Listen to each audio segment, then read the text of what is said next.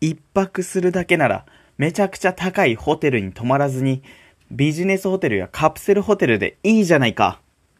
ただただ移動するだけならわざわざ飛行機のファーストクラスに乗る必要ないじゃないか。今まで僕はそう考えていました。皆さんはどうですか？さあ、始まりました。ヤタのバカするラジオ。パーソナリティのヤタです。今回はですね、前回で話した経済力、つまりお金を稼ぐ力に引っ張られてですね、じゃあそのお金を稼ぐ力とは具体的に何なのかについて考えていこうと思います。それがタイトルにもある通り、感動なんだという話です。ということで、第106歩。感動、感動、感動。感動をどれだけ生み出せるか。一流ホテルとファーストクラス。早速行きましょう。さてさて、皆さんは一流ホテルと一般的なホテルの値段がこんなにも違う理由って考えたことがありますか？なんでわざわざ一泊10万円時には数百万円もする高級ホテルに泊まる人がいるんでしょう？お金の勉強をするまで僕はこれが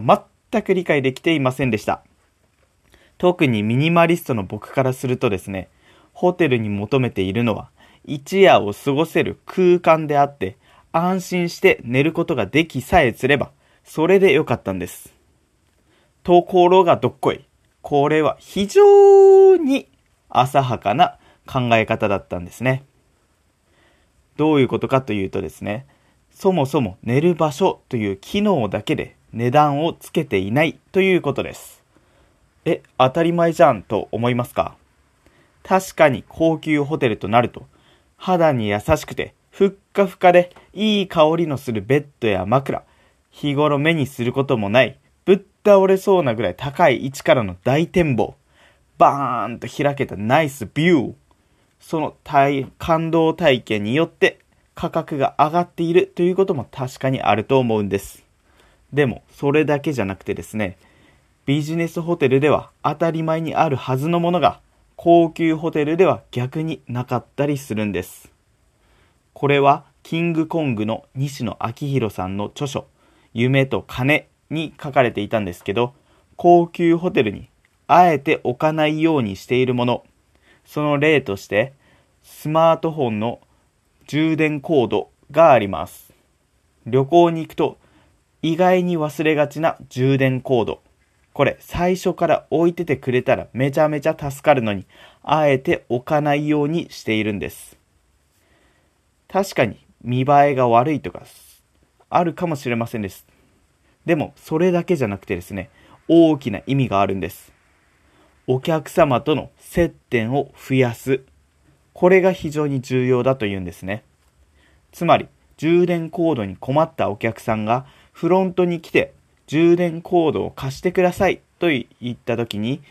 貸し出し記録にサインをさせるんです。ここが肝でですね、生年月日とかを書いてもらう場合もあるらしいんですよ。そこでそのものの貸し出しだけで終わるかと思いきや、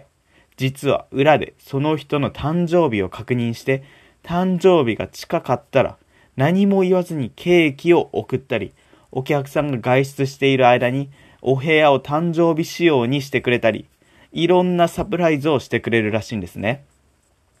こんなことされて感動しない人います？いないっすよね。これは西野さんの言葉を借りるなら、ホテルが持つ機能ではなく、このホテルに泊まる意味を提供しているんですって。高級ホテルといっても、まあ、千差万別ありますが、どのホテルも高級ホテルといっても同じじゃない。そのホテルだからこそ持っている特別感を提供するように日々改善しているというのが高級ホテルの高級たるゆえんらしいんです。どうですか？行きたくなってきませんか？高級ホテル。僕はですね、モルディブにあるザ・ムラカというところに行ってみたいんです。ここは部屋が海の中にあって、野生の魚、うーん、野生の魚、天然の魚が泳いでるんですよ。皆さんの行ってみたい高級ホテルはありますか？次にですね、飛行機のファーストクラスについても話してみようと思うんですけども、これも同じようにですね、東京からニューヨークまでファーストクラスで来たというステータスを売っているんですって。でも、これ実はファーストクラスがあることは利用者全員が恩恵を受けているんですね。というのも飛行機にはファーストクラス、ビジネスクラス、エコノミークラスというそれぞれ3つのクラスがあって値段が全然違います。じゃあ全部の席をエコノミークラスにするとどうなるのか考えたことがありますか？実はですね、エコノミークラスがエコノミーじゃなくなるんです。もっと言うと、エコノミー席の価格が上がって今の値段では買えなくなるという事態になるんです。